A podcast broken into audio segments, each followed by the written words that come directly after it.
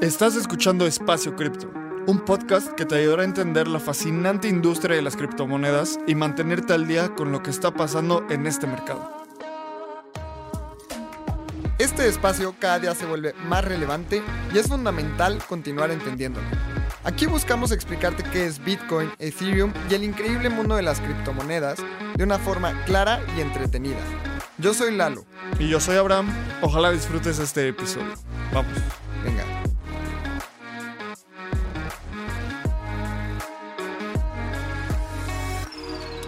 Hola a todos y bienvenidos a un episodio de Espacio Cripto. Y en esta serie, entrevistando a venture capitals, emprendedores y a gente del ecosistema de levantamiento de capital, tenemos a Alex Galvez.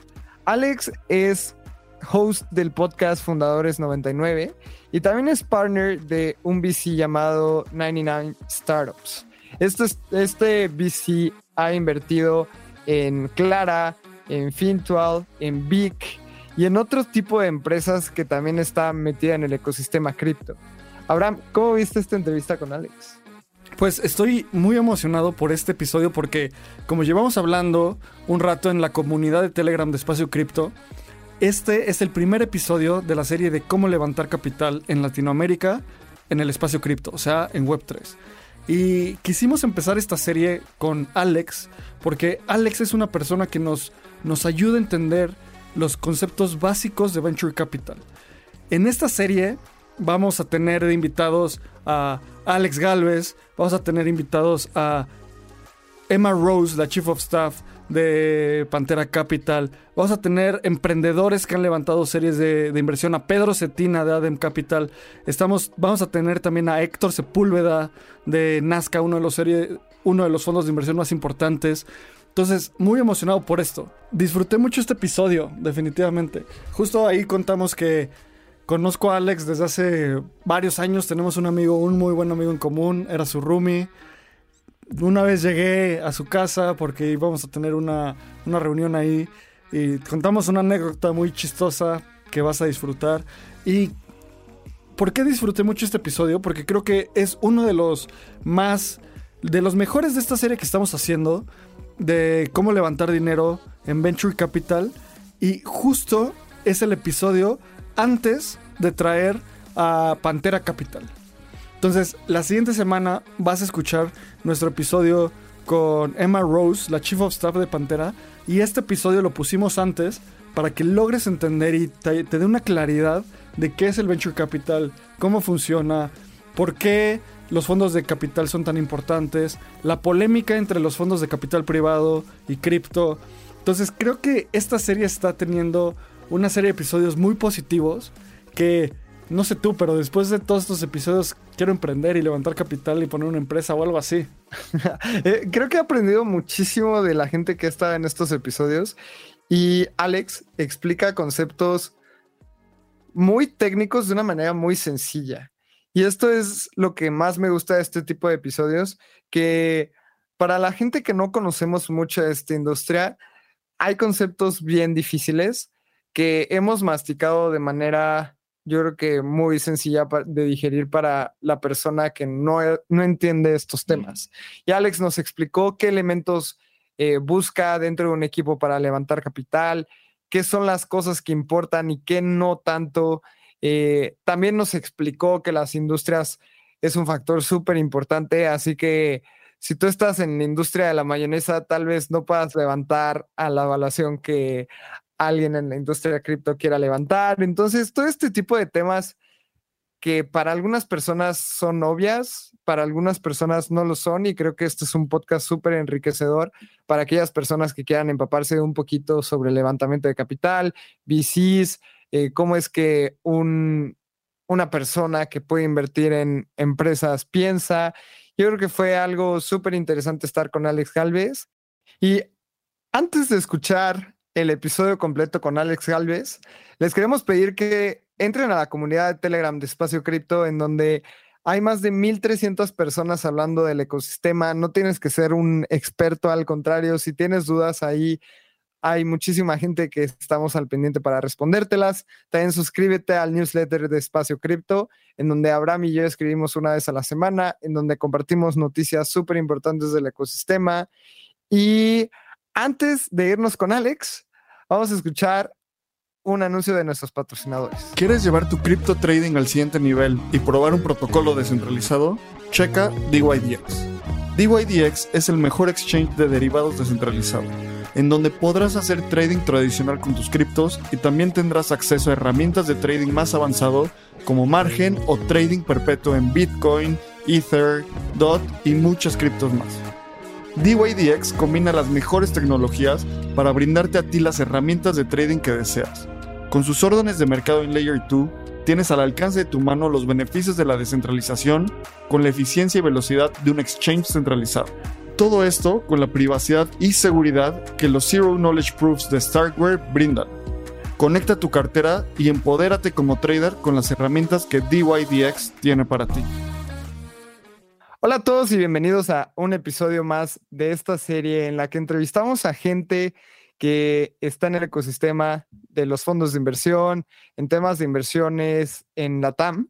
Y el día de hoy tenemos a Alex Calves. Él es un podcaster y también tiene un fondo de inversión, así que es una mezcla perfecta para hablar de, de este tema.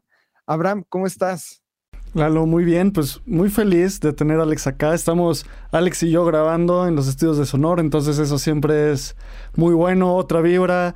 Y Alex es el host de Fundadores Podcast y Managing Partner de 99 Startups, este fondo de inversión que ahorita nos va a contar un poco sobre de qué se trata, cuál es la tesis, cómo está viendo cripto. Y Alex, ¿cómo estás? Qué gusto tenerte acá. Muchas gracias por la invitación. Abraham, Lalo, qué gusto estar por acá. Buenísimo.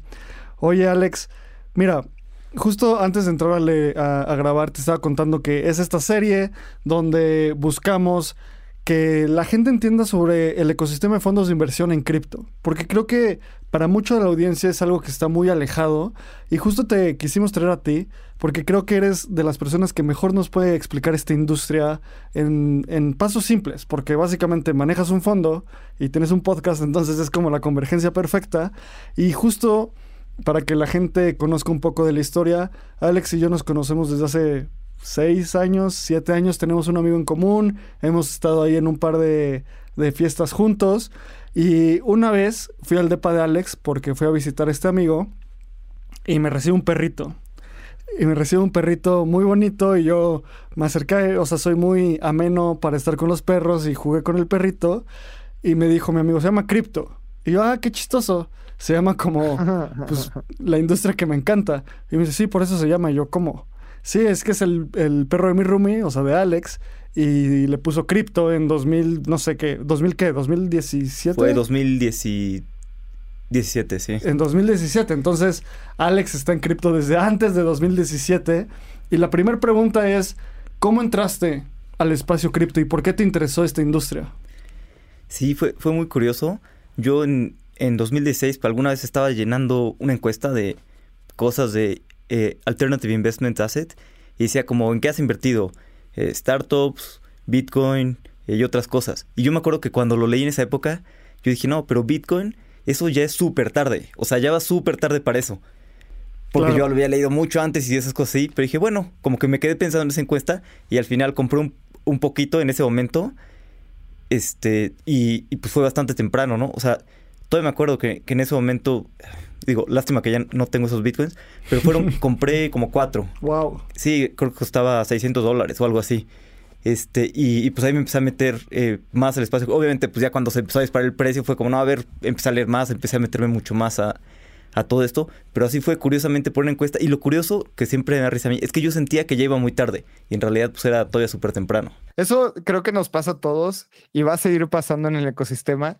Porque la gente, recuerdo hace dos, tres meses que era como, no, ya está bajando mucho, ya subió mucho, ya es demasiado tarde, ya mejor le voy a entrar a la shitcoin que me recomendó mi prima que, que vio en Instagram, ¿no? Y es como, no, a ver, date cuenta que estamos, o sea, el nivel de adopción ahorita es el mismo que el Internet tenía en el 97.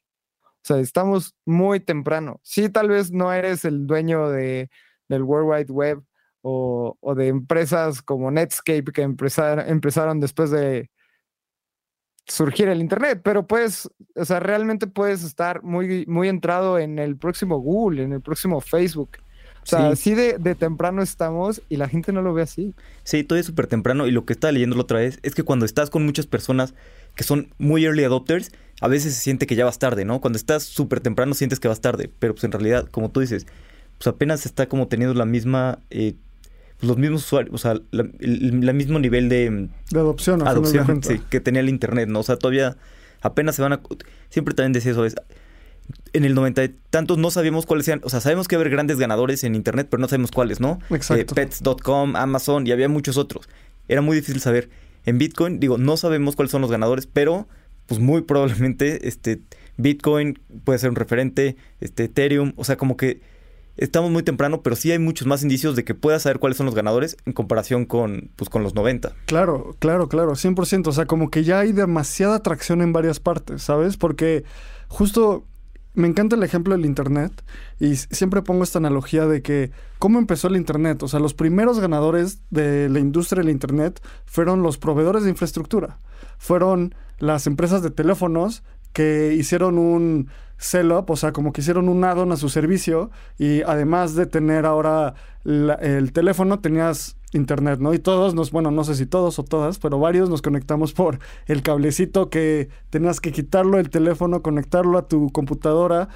Y hoy en día, los que vemos como primeros ganadores, y hablando como de protocolos, son muchos de estos protocolos layer ones que son, a final de cuentas, infraestructura. O sea, los Solana, los Ethereums, los, no sé, Algorands, Bitcoin, obviamente. Y en empresas, hay algunas empresas que son los primeros ganadores, pero a final de cuentas, no creo que vayan a ser los, los ganadores finales. Están los Coinbase que están haciendo los ramps, están los Binance que están proveyendo estas herramientas de, trading. Pero salen nuevas empresas todo el tiempo. O sea, hace dos años yo no me imaginaba que NFTs iba a ser lo que soy. O sea, hay tantas cosas todo el tiempo. Y Alex, a final de cuentas tú estás en... Tienes el podcast, tienes el fondo de inversión. Cripto es, seguro ahorita vamos a hablar un poco más, es una parte de, tu tesis y de, tu trabajo, pero ¿qué fue eso que te interesó primero? Porque hay algo que te que agarra nuestra, nuestro, nuestra visión, ¿sabes? A muchos es, no sé, la especulación, otros es la tecnología, a otras personas, otras cosas. ¿Qué fue eso que para ti te atrajo? A mí lo que me atrajo mucho fue, fue la tecnología en sí y, y algunas cosas me, que puedas transferir tan sencillo entre una cuenta y otra. O sea, eso me, me voló la cabeza después de hacer transferencias internacionales que incluso Estados Unidos son súper complicadas, súper caras. No se llega a transferir a Chile, Colombia o a Vietnam, ¿no? Es súper complicado. Y aquí pues, en Bitcoin transfieres mucho más barato en media hora. Eso me, me encantó y también lo que me encantó a mí fue el poder guardar el valor. El poder hacer, este, pues poderlo guardar en un papel, ¿no? Y Claro. hacer tu billetera en un papel o pues, en, en tu mente si tienes muy buena memoria. Eso como que me, me voló la cabeza en su momento, como la tecnología. Y obviamente el blockchain, ya que empecé a, a ver más, blockchain aplicado como, como otras cosas, ¿no? Que digo, todavía es muy temprano, pero no sé, yo, yo soy abogado. En, en un registro público de la propiedad, aquí en México siempre hay eh, pues, tranzas, ¿no? Siempre esos registros que pues, luego el- Claro. el mismo gobierno los cambia y hay un tipo... Y si hicieras pues, con blockchain en el que todos lo tuvieran, podría ser muchísimo más barato eh, y, y muchísimo más seguro, ¿no? Oye, Alex, también es todo este tema que nos platicas, creo que viene a la segunda, a la, a la siguiente pregunta que creo que tienes una pasión para explicar las cosas muy efervescente. O sea, realmente te apasiona este tema y creo que también es una personalidad que tiene alguien que tiene un podcast y viene al caso que Alex, tú tienes un podcast y tienes un fondo de inversión. Entonces, platícanos qué surgió primero y cómo es que una cosa te lleva a la otra ¿Y hace cuánto empezaste con Fundadores Podcast? Sí, empecé primero con el podcast, pero fíjate que, o sea, ahorita ya me he acostumbrado más a explicar las cosas así, pero soy, soy introvertido, la verdad es que me da un poco de pena eh, hablar en, en público y así, luego me da pena escucharme en los mismos podcasts.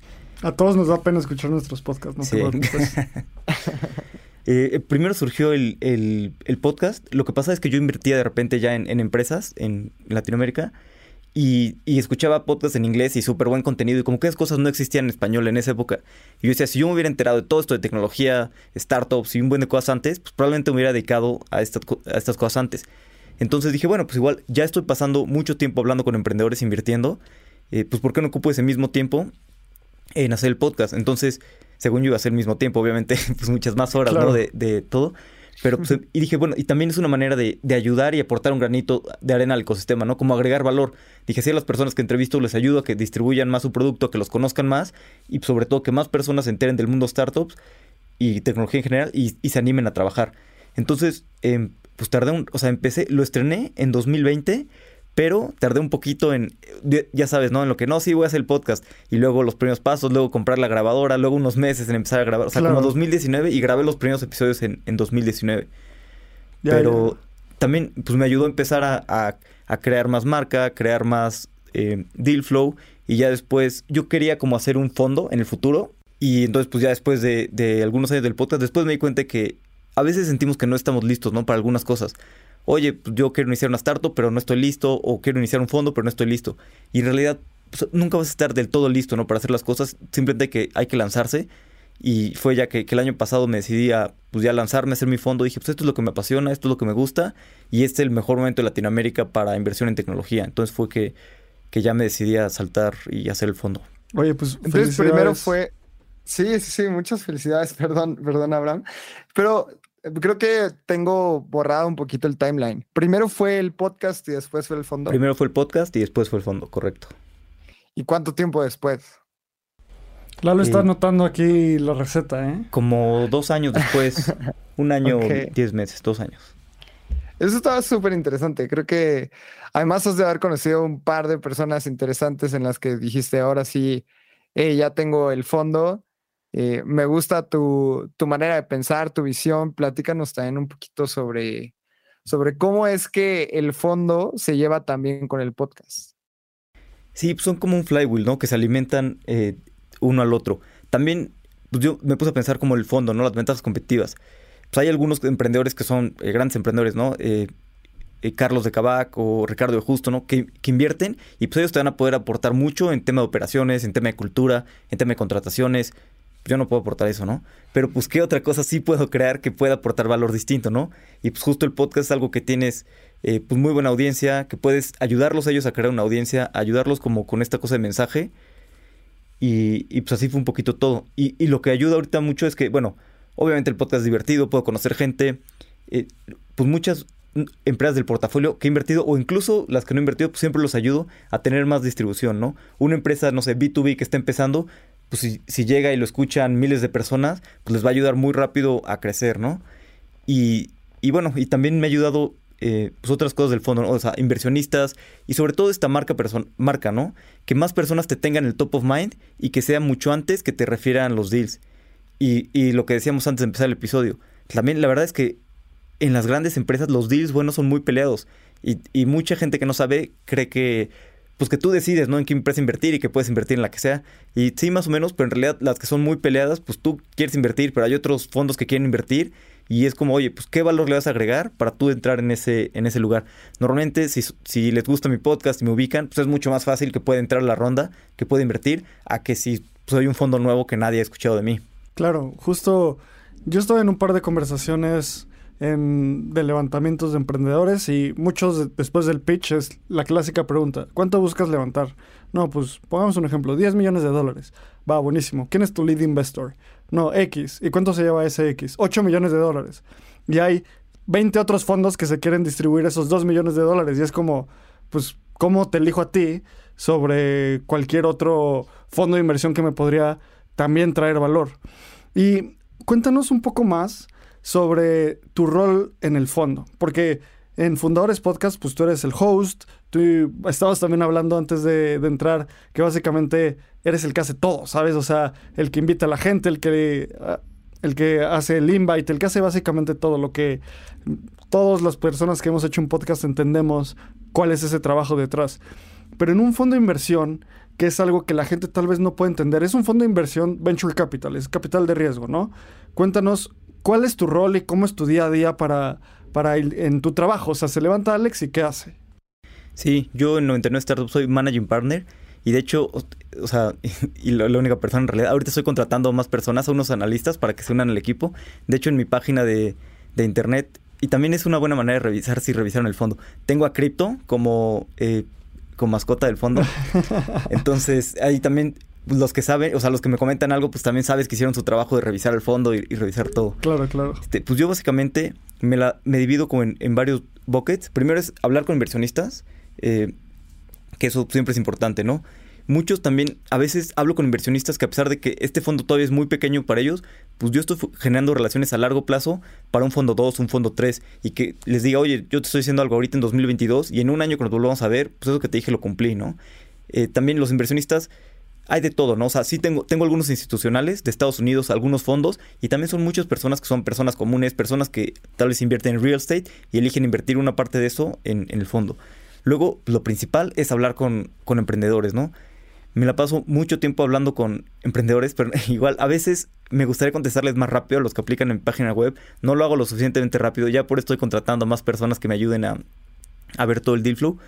Pero me la paso eh, pues, hablando con emprendedores. Hablaré, no sé, el otro día hablé como con ocho en un día, pero sí acabé agotado. Este, normalmente intento hablar como con, pues como con 10, 15 a la semana, dependiendo de la semana. Eh, reuniones con emprendedores, ver qué me gusta, ver qué no me gusta. Eh, y también el otro bucket que es muy importante es como con las empresas que ya invertí, pues ayudarlos, ¿no? Hablar con ellos, ver cómo van, eh, si necesitan pues, contratar personas o, necesitan clientes o en qué les puedo ayudar, como ver un poco eso, ¿no? Pero básicamente lo importante es, lo más importante en realidad yo creo es tener súper buen deal flow. No tanto elegir a las correctas. O sea, elegir a las correctas, a las empresas está muy bien, pero depende de dónde estás viendo y de cuál estás viendo. Si tú estás viendo el mejor deal flow del mundo, pues aunque inviertes en algunas y se te vayan algunas, no importa, porque lo importante es tener ese buen deal flow, ¿no? Que cómo lo genero yo, la verdad es que la mayoría son emprendedores en los que he invertido antes como Ángel, me refieren a empresas. Luego también algunos invitados del podcast me refieren a empresas que están empezando. Otros inversionistas que conozco me refieren a empresas. O sea, como que eso es lo más importante, tener un súper buen deal flow y ya después invertir, que claro que, es importante, pero te digo, lo importante es el buen deal flow y después agregar valor, ¿no? Ayudar a las empresas, ayudarlas a crecer, ayudarlas en todos los tipos de cosas, a crecer o incluso las que van mal, pues ayudarlos también en esos momentos complicados, ¿no? Alex, mencionaste una palabra súper importante y antes de continuar, por favor explícanos qué es un deal flow. Deal flow son pues las empresas que ves, las empresas que te llegan, las empresas que ves. En realidad muchos fondos ven pues las mismas cosas porque son las empresas que están levantando capital, pero normalmente pues no sé si es algún emprendedor muy bueno, alguien que ya ha tenido salidas, que ya ha vendido empresas, está haciendo su nueva empresa. Voy a poner un ejemplo en Estados Unidos. Normalmente Sequoia, que es el mejor fondo, pues ve las mejores empresas, ¿no? Si el fundador de Airbnb fuera a hacer otra empresa, hablaría con Sequoia, que son inversionistas, y ya invertirían en ellos y ya nadie más vería esa empresa, ¿no? O Andreessen Horowitz. Entonces el deal flow son las empresas que ves y pues es lo importante estar viendo las buenas empresas y verlas pues, antes que los demás fondos, ¿no? Para que tú puedas elegir si, inviertes o no. Ya, a ver, ah, voy a hacer una analogía y dime si estoy, si estoy bien. Pongamos que un fondo de inversión es como un club de fútbol, ¿no? Y un club de fútbol tiene jugadores. Esos jugadores, hay unos que son muy buenos, unos que son más o menos, y unos que son maletas y luego pues los venden a otro, otro club de fútbol. El deal flow es irte a, a los llanos, casi casi, si eres un equipo de la Liga Premier, irte a Latinoamérica, qué está pasando en Boca, qué está pasando en River, qué está pasando en México, identificar esos mejores jugadores y esos equipos ven cientos de jugadores probablemente antes de que uno sea el titular en su alineación. Puede que vean 100 delanteros y buscan un delantero. Entonces el deal flow es hablar con empresas y ver y ver y ver y ver y ver empresas hasta decidir dónde invertir. Me encanta el ejemplo que pones de que es probable que lo más importante es el deal flow. Porque si puede que se te vaya un unicornio, pero si tú analizaste 50 unicornios y se te fue uno, pues bueno, X. Pero si analizaste 50 empresas que quebraron, pues probablemente tu fondo, al fondo, al fondo X que no, que no tuvo, no pudo lograr este, este flow, va a tener un problema. Y me encantaría que nos cuentes más sobre venture capital como tal, esto de capital de riesgo. Mucha gente no entiende cómo funciona el, proceso. Tú que estás ahí, cuéntanos, porque está el, proceso de levantamiento y luego hay diferentes cosas que pasan. Si tú le tuvieras que explicar a, no sé, una señora de 50 años o un señor de 85 años o una persona que simplemente no sabe qué es Venture Capital, ¿cómo se lo explicarías? Me gustó mucho tu analogía de fútbol. está bastante interesante y como tú dices, pues sí, es ver cientos de empresas y invertir en muy poquitas. ¿Cómo, explicaría Venture Capital? Yo diría que es un, un asset class nuevo, eh, es capital privado, pero a mí yo siempre le digo a un amigo que es muy financiero que me dice, es que no, no entiendo, porque es un fondo y precisamente que invierte en varias empresas, buscas esa diversificación y de las empresas en las que yo invierto, por ejemplo, yo en el caso de mi fondo vamos a invertir entre 35 y 40 empresas, la mitad quiebra. O sea, la mitad me va a regresar cero o 20 centavos por cada dólar o 50 centavos. Luego un 30% me va a regresar pues, una a dos, tres veces el capital. O sea, tampoco tanto. En realidad pongamos que el 10% de las empresas, yo diría que pues, de 40, 4 o incluso puede ser el 5%, 2, me van a regresar ese, esos súper grandes retornos que son los que van a pagar por todo el fondo. O sea, yo cuando invierto en una empresa, espero que esa empresa pueda pagar todo el fondo, o sea, recuperar todo el fondo y me dé ganancias también por todas las que, las que quebraron. Es decir, que me dé, pues no sé, 100 veces mi capital, 200 veces mi capital. Hay casos súper extraordinarios, ¿no? Uber que dio creo que 2.500 veces el capital a sus primeros inversionistas. Y es un número de extremos. O sea, normalmente el 85% de tus ganancias del fondo vienen de una empresa. Y luego como el siguiente 10 de la segunda empresa. Entonces son, son esos extremos. Tienes que buscar los súper grandes... O sea, no importa si quiebran. Pero tienen que tener la posibilidad de ser unos súper grandes ganadores y de estar generando por ejemplo, yo hablo con varios emprendedores y les digo, no, pues es que yo necesito que en 7 o 10 años pues estés vendiendo 200, 300 millones de dólares para que realmente pues tengas ese valor que, pueda pagar todo el fondo. Y, digo, pues, para vender eso también pues es una empresa de rápido crecimiento. Es por eso que necesitan capital de riesgo. O sea, las, las startups tienen que estar creciendo, pues no sé, alrededor de 20, 30% mensual, o sea, cada mes hay mucho, o sea, obviamente hay unas que están creciendo 50, 60%, que pues son muy, se ven muy bien, no son mucho crecimiento. También tanto crecimiento, el crecimiento se come el capital. Entonces, si estás creciendo tan rápido, necesitas más capital. ¿Por qué necesitas más capital? Necesitas más personas para atender a esos clientes, necesitas un customer success, más desarrolladores para que hagan un buen producto que pueda aguantar tanto tráfico. Los desarrolladores, pues como tú sabes, todos saben, son carísimos. Entonces, para tener ese crecimiento tan grande, necesitas levantar capital. Y también la cosa es que cuando es un mercado muy atractivo, a veces es esta cosa de un solo ganador. No sé, bueno, o dos ganadores, ¿no? Algunos casos, por ejemplo, Uber, Lyft.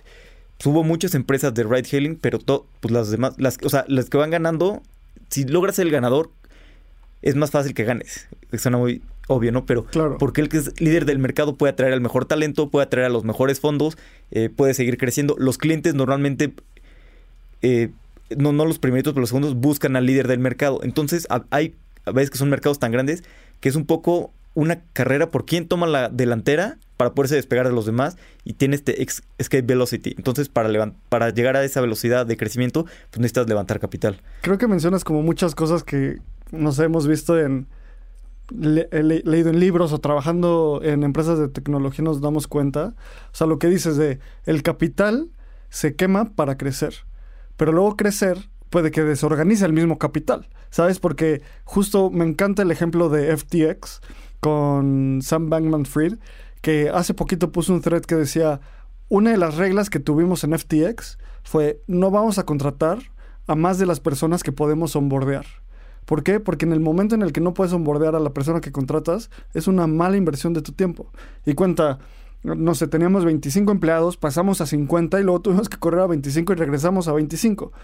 En este mercado bajista, en el bear market, en el momento en donde todo el mundo está corriendo eh, todo mundo está corriendo empleados, nosotros no lo vamos a hacer porque justo pensamos en eso. Y ahorita son el exchange más grande de volumen, pasaron a Coinbase, o sea, Alameda Research es una locura de fondo de inversión, le prestó, bueno, acaba de comprar BlockFi, o sea, una cantidad eh, loquísima de cosas. Y me encantaría que nos ayudaras a entender a la gente. O sea, llega un emprendedor y te dice, Alex, tengo una evaluación de 10 millones de dólares. Estoy buscando levantar 1.5 millones de dólares. Por lo tanto, estoy vendiendo el 15% de mi empresa. ¿Tú cómo evalúas si ese emprendedor es la, o sea, es la persona correcta en la cual meter una parte del fondo?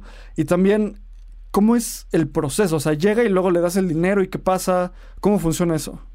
Sí, y también algo que tocas muy interesante, que también a mucha gente le llama la atención de la industria, son las valuaciones. Oye, ¿cómo puede ser que esa empresa que está empezando vale 5 millones de dólares o vale 10 millones de dólares? Y lo que pasa es que no, no vale 5 millones de dólares, no vale 10 millones de dólares.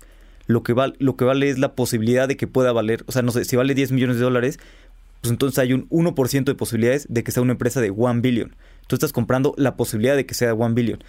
Pero pues si, hicieras una evaluación más real, pues no tiene nada, pues se diluirían mucho, o sea, sería, no sé, levantar un millón de dólares por el 50%, ya están muy diluidos y ya no van a querer eh, seguir, ¿no? ¿Qué quiere decir que están diluidos? Que ya los emprendedores no tienen suficiente porcentaje de, de la empresa. Normalmente en una ronda de capital buscas diluirte entre un 15 a un 25%. Si es una pre-seed, un 15, 20, si es una seed, un 20 y puede ser 20, 25 eh, más adelante. Lo que pasa es que si ya estás muy diluido, pues ya no tienes incentivo, ¿no? Si estás tú trabajando todo el día como emprendedor, pero tienes el 1% de la empresa, oye, pues mejor me salgo, me meto a trabajar en Google, en Facebook y voy a ganar más dinero y con menos trabajo, ¿no? Entonces los emprendedores tienen que mantener un buen porcentaje para que estén realmente motivados a continuar. Oye, ¿cómo funciona esto? O sea, tú les, o sea, llega esta evaluación, sigamos el ejemplo, ¿no? 10 millones de dólares, entonces yo quiero levantar un millón de dólares, uh, entonces voy a vender el 10% de la empresa, yo emprendedor, a varios fondos de inversión. ¿Qué pasa? Tú les dices como, hazme otro pitch, ¿en qué momento les das el dinero? ¿Cómo funciona eso? Sí, este, como te decía, la, evaluación es, posibilidad y, y, pues depende mucho de los emprendedores, ¿no? Eh, tú trabajas en Bitso pues llega Daniel Fogel y me dice, oye, estoy haciendo ahora una nueva empresa que tiene algo que ver con, con cripto. O sea, si me dices, estoy haciendo una red social, pues eh, no sé. Pero si me dices, estoy haciendo una nueva empresa en la misma industria, no sé qué, y estamos levantando una evaluación cara porque es, Daniel, ¿no? No, 20. Es como, ah, ok. Pues, pues sí, ¿no? Puede ser, puede ser muy probable que, que invierta, ¿no? Porque es un emprendedor que sé que sabe hacer las cosas, que sabe construir, que es una industria que conoce, que es una industria grande. Pero no sé, si llega un amigo de la primaria que nunca ha hecho una empresa y me dice, oye, estoy levantando una evaluación de 20, pues, pues, no lo veo, ¿no? Es decir, o sea, lo veo y lo reviso y le ayudo, pero pues no sé si, si me haga sentido, ¿no? O sea, si, si son emprendedores probados, es mucho más fácil que levanten una evaluación cara. Entonces, lo que yo evalúo es el, el equipo, que eso es lo más importante. Yo invierto en etapa muy temprana, semilla o presemilla. Sí invierto en PDFs, pero como yo digo, pues en PDFs de emprendedores que sé que saben hacer las cosas, que sé que saben ejecutar, que, que no tienen tanto riesgo de ejecución. Normalmente para los simples mortales como yo y como otros, este, pues los fondos nos piden tracción, ¿no? Ventas. Claro. Vámonos más a fondo, a fondo con eso, porque se me hace algo que es muy importante para la gente que nos escucha. O sea, llega el, el amigo de la infancia de Alex y te dice, oye, tengo esta empresa y quiero que inviertas en ella. ¿Qué aspectos de la empresa ves? O sea, ya, ya estabas diciendo como ventas, etcétera, pero ¿qué te hace voltear a ver el pitch y decir, oye, a ver, te devuelvo la llamada porque me interesaron estos cuatro o cinco puntos? ¿Qué, elementos ves como un factor común en los que sí te gusta y dices, va, a ver, vamos, vamos a tomarnos con más seriedad esta propuesta de mi, de mi amigo de la primaria? Sí, yo veo principalmente el equipo. Oye, esta persona, bueno, ya han trabajado juntos conocen de la industria o no conocen, que no, no necesitan conocer de la industria, pero saben construir cosas, saben hacer las cosas en sus otros trabajos, o sea, saben trabajar bien, son inteligentes. Digo, e, esas cosas son como las básicas que yo evalúo del equipo.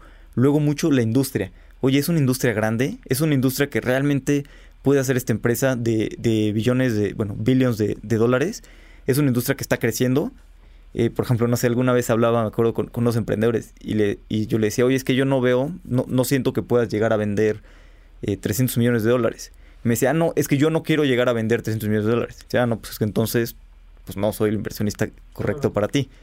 Entonces yo veo mucho la industria, que la industria sea grande, esté creciendo y, y luego también, pues una manera de ver la industria es con tracción, con ventas puede, puede ser una industria que yo diga, oye, pues no, no, no creo que el producto, que la industria esté tan grande, pero está vendiendo muchísimo, si todos los clientes lo aman, si está creciendo 50% mes sobre mes, oye, pues hay algo que yo no estoy viendo y yo no sé nada, ¿no? El que, el que sabe es el mercado. Entonces, mi manera de ver la industria es un poco lo que sé yo y un poco ventas, ¿no? Si el mercado está reaccionando muchísimo, pues hay algo, hay algo en ese, en ese lugar. Entonces, esos son como los, los, lo más importante para mí. Equipo, que, que sea muy bueno, que sepa hacer las cosas, que sea inteligente industria y, tracción. Y bueno, obviamente dentro de eso también el producto, ¿no? Pero eso lo evalúo más en equipo de industria, que sepan construir el producto. Ya si están más avanzados, pues me meto al producto, me meto a ver cómo está, me meto a ver si me gusta. Pero digo, independientemente de que me guste a mí o no, es que, le gusta el mercado. También aquí hay un concepto muy importante que yo creo que es como un antes y después de las startups, que es eh, Product Market Fit. Que es si el mercado quiere realmente el producto o, no lo quiere, ¿no? Si el mercado como que te lo arrebata de las manos y ni siquiera puedes crecer lo suficientemente rápido para, para venderlo, ahí se ve product market fit. A mí hay un, un ejemplo que me gusta, que es con unos amigos que, que al final este, quebraron, eh, los scooters, Green. Estaba una vez con Jonathan, eh, me acuerdo cuando estaban apenas empezando, y ellos habían hecho una empresa antes que, que, vendieron a una de estas de delivery food, que vendieron a Sin Delantal, y luego estaban haciendo, estaban haciendo green. Íbamos en la calle con los patines, él y yo, y llega y, y, la, y se nos acerca alguien, oye, ¿dónde, ¿dónde sacaste el patín? Y luego ellos, cuando empezaron a, a, poner los patines en la calle, empezaron a activar, y entonces los tenían en la, en la oficina, porque apenas los están activando, la gente bajaba la aplicación porque había los patines en la calle, llegaba y, y, tocaba la oficina, oye, es que aquí me salen los patines. O sea, la gente está buscando el producto y te está siguiendo por el producto. ¿Qué mayor señal de product market fit, ¿no? Que la gente te está buscando, te, te en la calle, te pregunta por el producto. O sea, claro, eh, justo me decía Jonathan, aquí se ve pues, que hay product market fit. En la otra eh, startup, pues tenemos que ir nosotros, venderle a los restaurantes y todo. Aquí la gente llega y, y te pide el producto.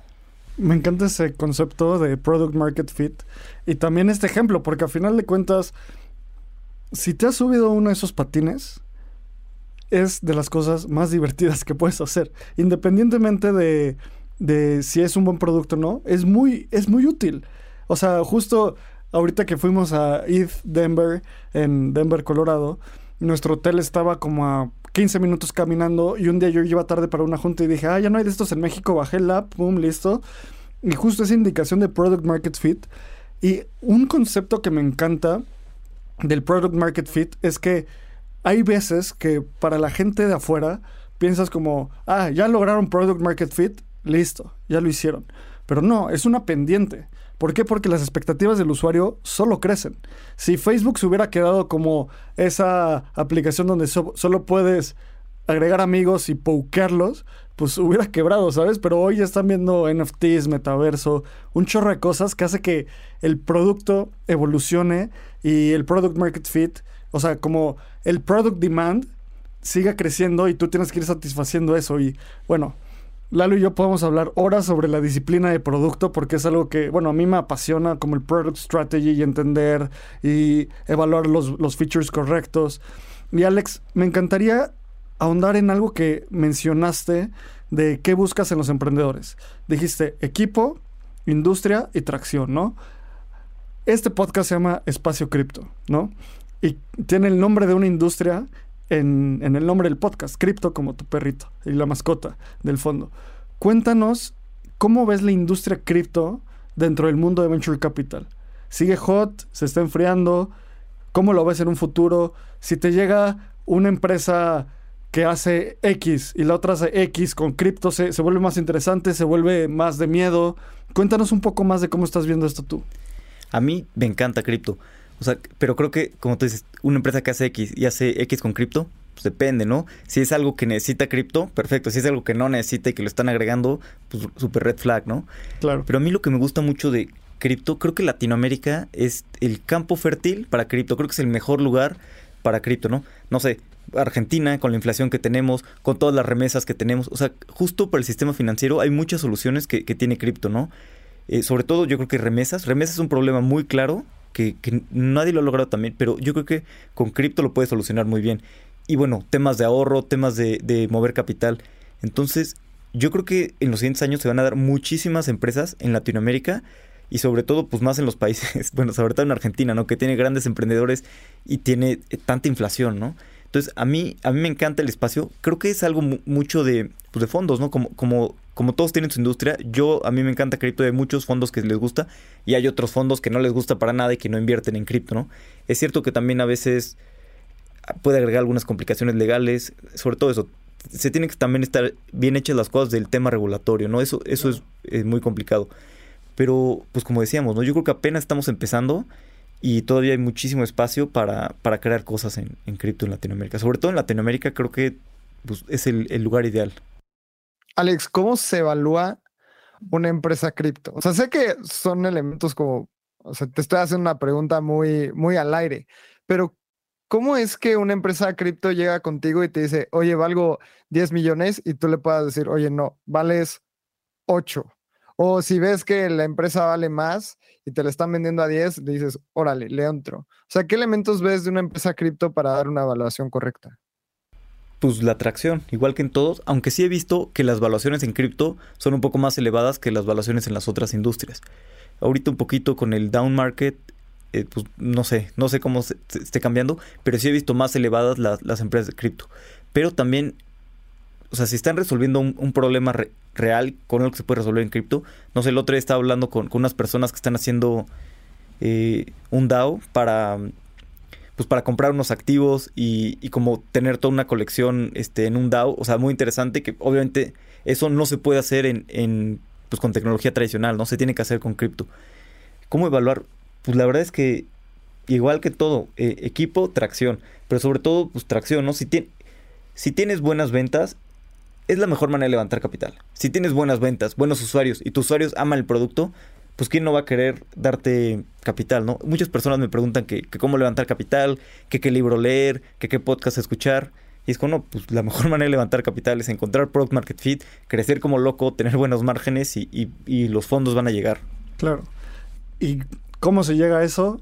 Teniendo un equipo multidisciplinario, inteligente, en la industria correcta, ¿sabes? O sea, es este concepto de flywheel, o sea, dado que pasa A, llegas a B, que te lleva a C y regresa a ya sabes, o sea, 100% estoy muy de acuerdo con lo que dices y me encantaría que nos cuentes un poco más sobre la importancia del venture capital en la industria cripto.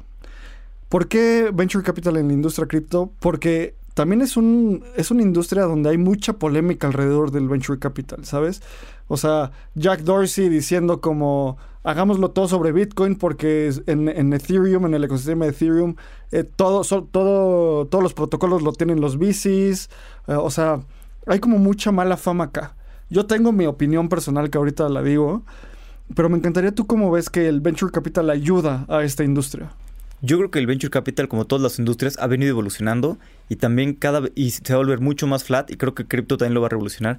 Por ejemplo, en los años 90, pues empezar una empresa necesitabas servidores, eh, muchísima más tecnología y empezar algo muy sencillo, una página web con cosas sencillas, pues necesitabas 2, 3 millones de dólares. No había manera de hacerlo tú, ¿no? Necesitabas sí o sí levantar dinero de fondos. Entonces también los fondos eran muy pues, prepotentes, no tenía nada. Hoy en día es mucho más fácil, servidores puedes eh, usar Amazon, otro tipo de cosas. Puedes empezar una empresa con, con, con pocos pues con pocos dólares o con, o con miles de dólares, ¿no? Entonces también ha sido una empresa flat, pero creo que también, por ejemplo, personas como Jack Dorsey, así, hay muchas personas que odian a los VCs, también porque vienen de, de, otra época, y sí hay VCs de esa época, pero pues también hay VCs mucho más abiertos. También lo que pasa mucho en la industria cripto es que como es más líquido, por así decirlo, es más fácil levantar capital, oye, pues ¿por qué no levantas de tus usuarios, de ICOs, de otra cosa? Y creo que eso está muy bien, pero por otro lado, pues hemos visto que ha habido muchos abusos, ¿no? Y se han dado muchos, eh, muchos abusos. Pero creo que, pues yo creo que, que, hay que buscar una combinación, ¿no? Pues los VCs hay, hay cientos, hay miles, y como en todo, ¿no? Si vas a crecer una empresa a largo plazo, pues puedes encontrar partners que sean muy buenos o muy malos, ¿no? Si estás con un VC que, que, no te ayuda, pues no. Pero el chiste es encontrar a los socios a largo plazo que crean en tu visión, que quieran invertir en tu visión, que estén dispuestos a, a confiar en lo que quieres lograr. Y incluso, a mí me gusta también, pues hacer un, un DAO o un ICO o alguna manera en la que la comunidad también se pueda beneficiar de este upside, ¿no? Eso, por ejemplo, pasó un poquito en, en Uber y en Airbnb, que, que, es lo que decían eh, Airbnb cuando fue su, su IPO. Oye, pues muchos de los que han creado todo este valor han sido los hosts y ellos no, si no, pues no tienes acciones, no tuvieron nada de upside en todo esto de Airbnb. Entonces intentaron cómo le podemos dar el upside a los hosts, al final no se logró, ¿no? Y con Uber también, gran parte del valor que se creó, pues fueron los drivers los que estuvieron súper al inicio, crearon mucha parte de ese valor y no se llevaron upside eh, de acciones, de nada, en, en cuando se logró el IPO, ¿no? Entonces, si, si este tipo de, de, plataformas que dependen mucho de la gente y, y, hay muchas personas creando valor. Puedes tener otra manera de, claro, levantar capital, venture capital, pero además hacer, pues, pues alguna manera de tokenizar y poder dar este valor a más personas, también te va a ayudar a generar unos networks effects mucho más sólidos y una red mucho más grande. Entonces yo creo que, pues sí, el VC tiene, tiene mala fama.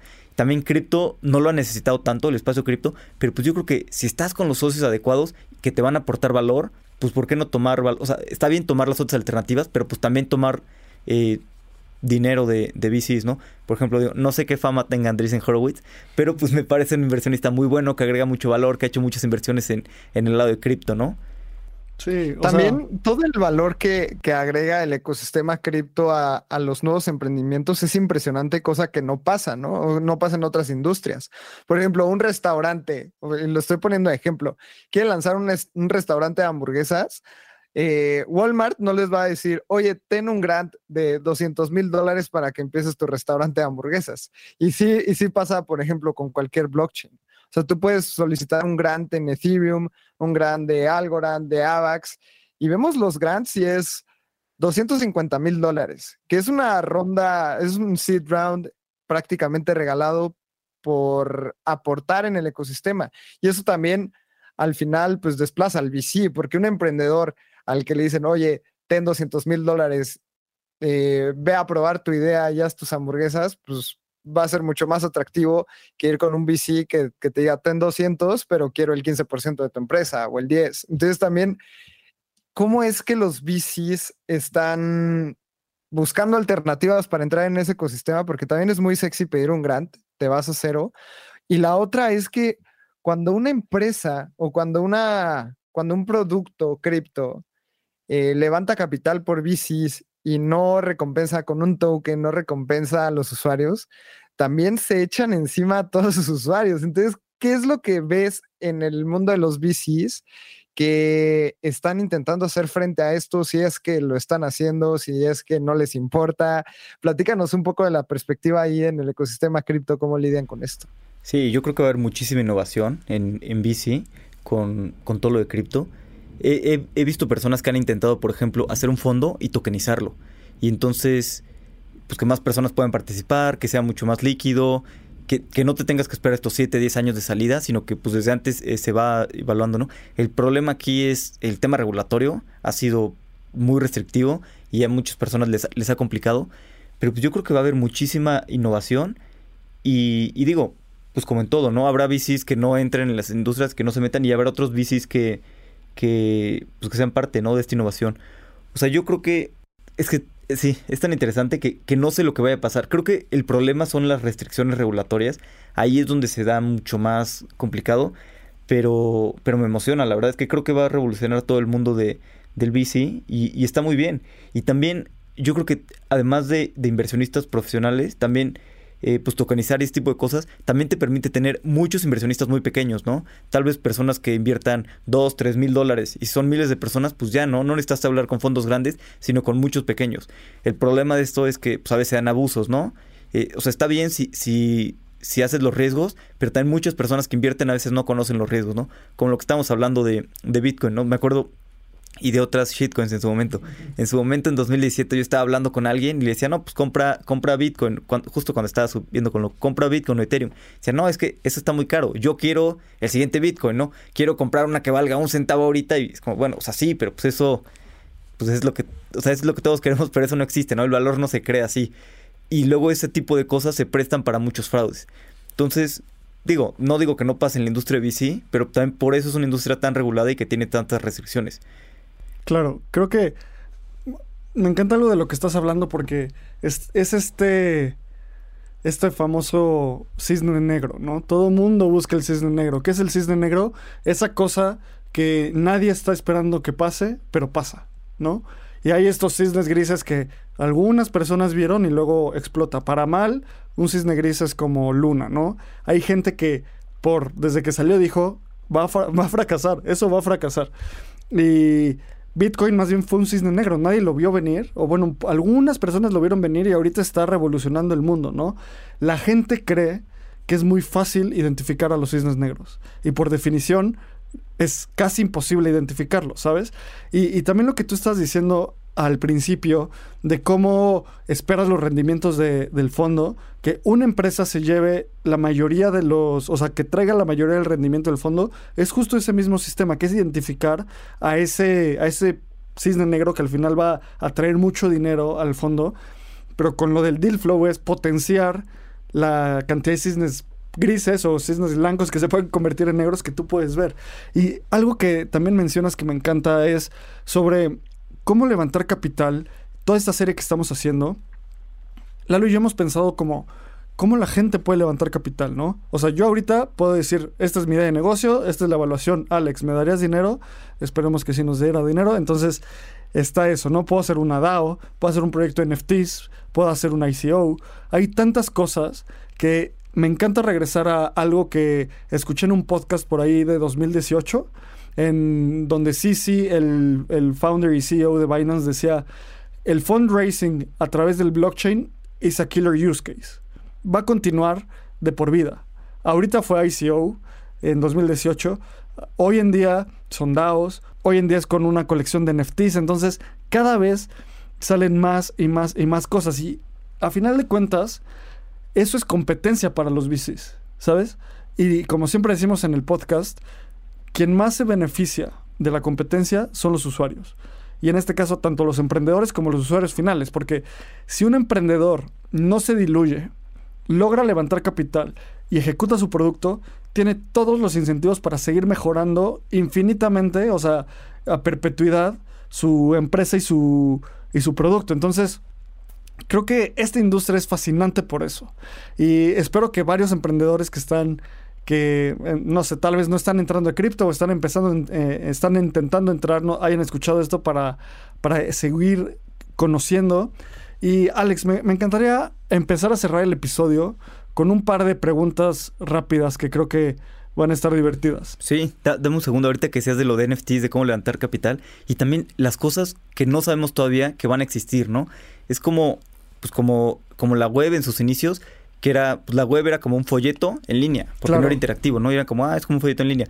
Pero después evolucionó muchísimo y después tuvimos web en el celular y cuando empezó la web nadie se hubiera imaginado Uber, Airbnb o todas estas cosas, ¿no? Y ahorita cuando vemos un NFT es como lo más sencillo de un token y así, pero ¿para qué se va a usar? Pues no sabemos, ¿no? No sabemos en un futuro en qué se van a transformar los NFTs y las nuevas maneras de levantar capital con todo lo que existe en blockchain. Que me gustó mucho que decías que es como el pues el feature más cañón, ¿no? Y, totalmente. Killer feature, ¿no? Dijiste. Exacto, exacto. Y creo que en esto me encanta también el video de, de Bill Gates. Creo que hablando con, en un talk show o algo así.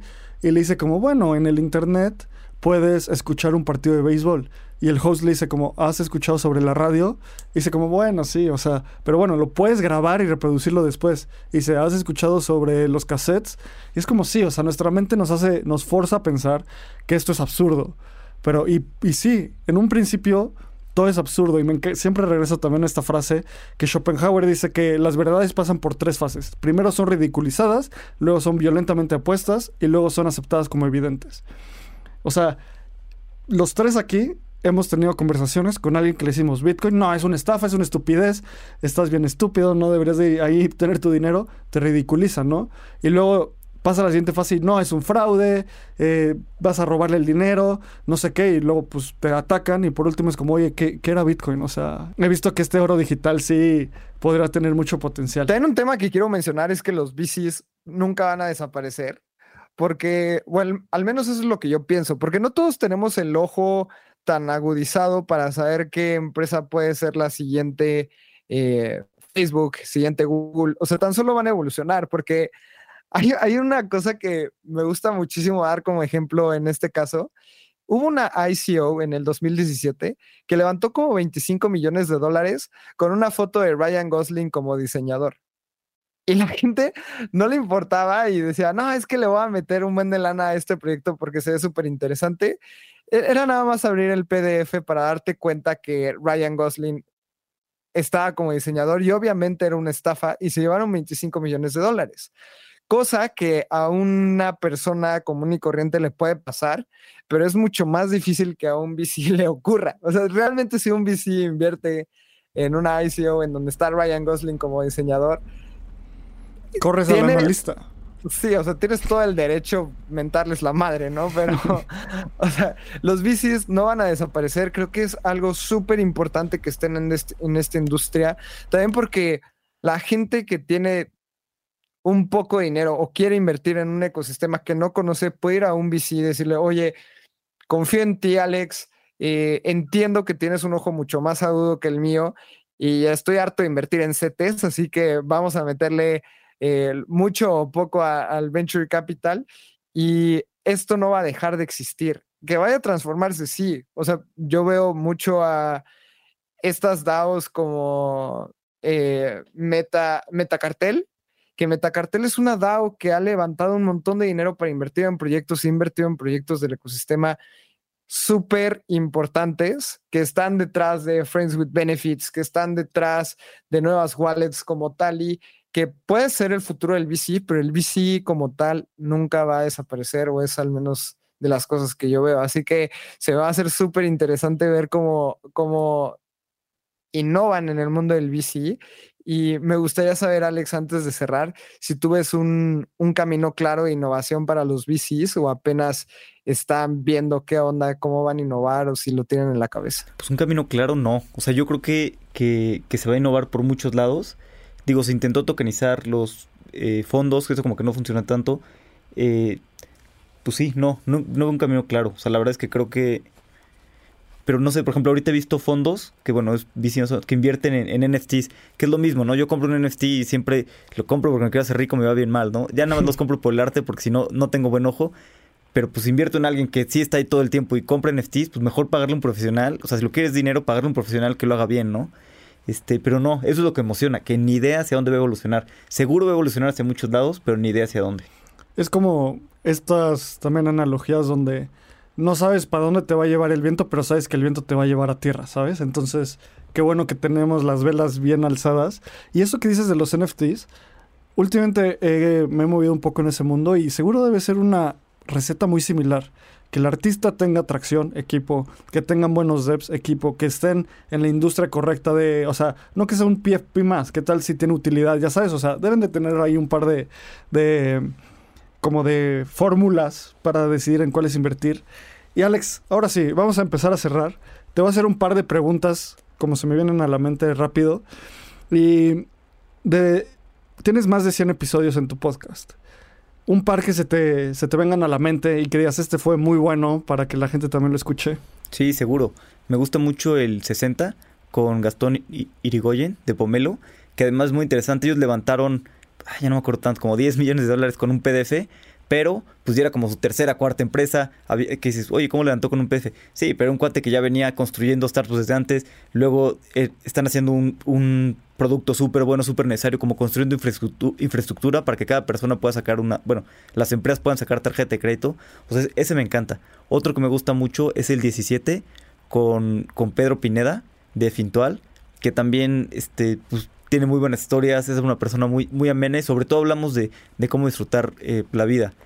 Y, otro que me gusta, aunque me da pena escucharlo, pero siempre me dicen que no hablo de mí, es el, el 100, que ahí me entrevista a mí Santiago Zavala. Y digo, eh, si, si les da curiosidad, ese está bueno para escuchar, pero obviamente los otros dos son 100 veces mejores. Va, va, va, buenísimo. ¿Y algún emprendedor que hayas conocido, hayas invertido o no, lo hayas llevado al podcast o no, que digas, esa persona está muy, muy, muy cañona. Sí, este. Pues, Jonathan Levy, sí, lo, sí lo he entrevistado al podcast. Él eh, fundó Green y antes había fundado otras empresas. Él, la verdad es que se me hace una persona que tiene una claridad mental asombrosa. Siempre que hablo con él aprendo muchísimo y, admiro mucho. La verdad es que es un súper emprendedor. Y digo, hay muchos muy buenos emprendedores en Latinoamérica, pero en específico Jonathan y también su socio Sergio se me hacen unos cracks los dos. Va, buenísimo. Y entrando un poco más en cripto, si hoy entraras al espacio cripto, ¿cuáles serían los proyectos que más crees que atraparían tu ojo? Uy, complicado. Es que, ¿sabes qué? Siempre yo me voy a la, me a la segura. Bitcoin, Ethereum. Los proyectos, bueno, Solana me gusta. ¿Sabes qué? Siempre que invierto en, proyectos más pequeños, bueno, compro eh, tokens de proyectos más pequeños, me va bastante mal. Eh, he tenido bastante mal ojo. En su momento me gustaba OM también. Mm, este, la verdad es que he tenido mal ojo. Yo si estuviera entrando me iría a la segura, Bitcoin y Ethereum y ya después empezaría a aprender, empezaría a ver más, pero primero cuando me pregunta una persona qué hago, compra Bitcoin, o sea, para aprender y para empezar, lo mejor es irte al triple A, la segura y ya después vas aprendiendo, vas experimentando, vas y vas con menos dinero pues haciendo cosas más arriesgadas. Va buenísimo, de las últimas. Hoy hay algún nicho o alguna, algún sector específico donde tu fondo quisiera invertir? O sea, algo que estés pensando como, me encantaría una plataforma de lending en Latinoamérica, me encantaría una plataforma que conecte proveedores de crédito, con, con personas que necesitan crédito para coches. O sea, hay algo donde tú ves que como que está gestándose alguna buena empresa y te gustaría tener deployment ahí. No sé, el tema de, de divisas se me hace un tema, perdón, de remesas, se me hace un tema súper interesante, aunque súper complicado. La verdad es que se encontraron los emprendedores indicados.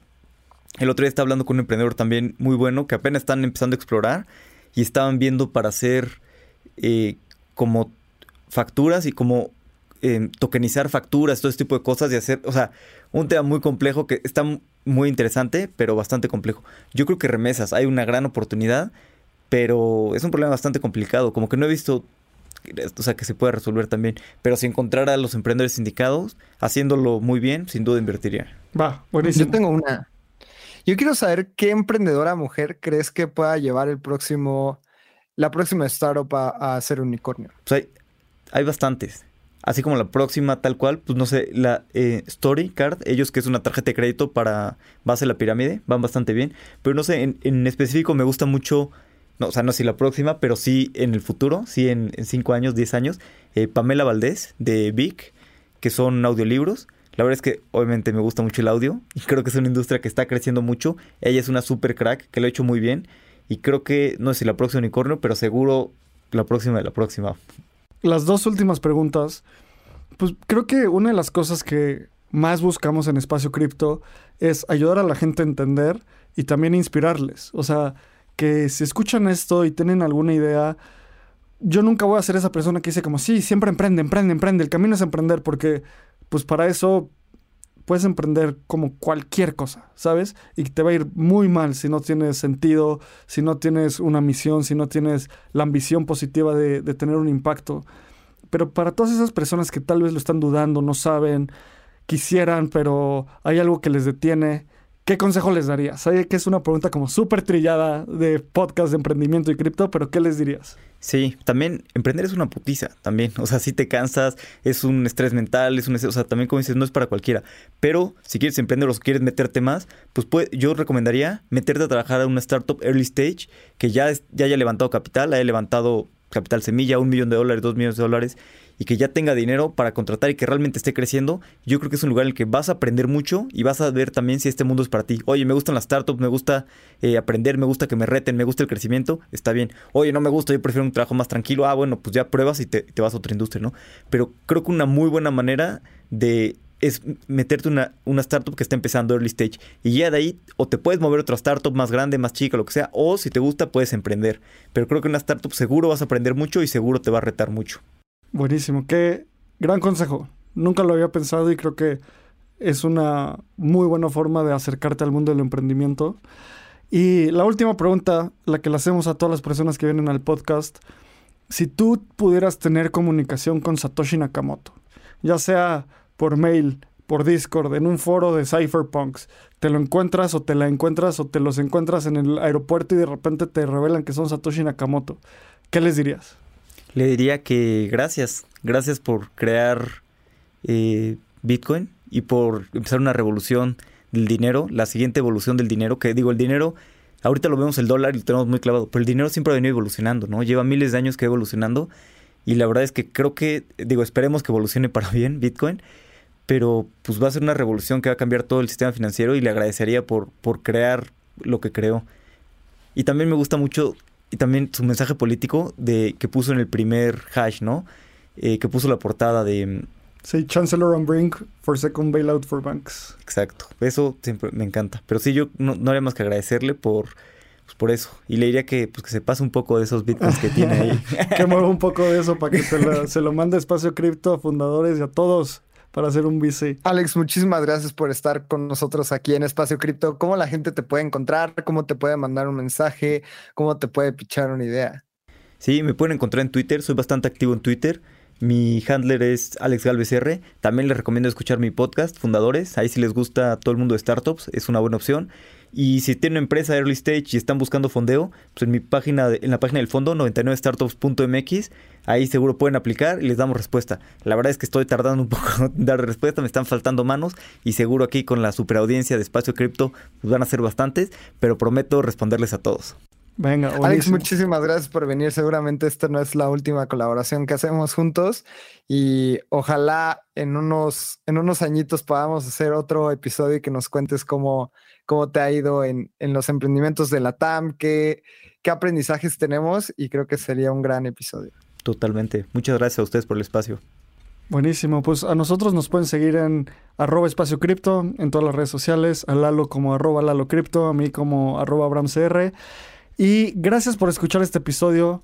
Espero que salgas con un poquito más de información y sigue, sigue investigando y mantente curiosa, curioso y nos escuchamos en la siguiente. Muchas gracias.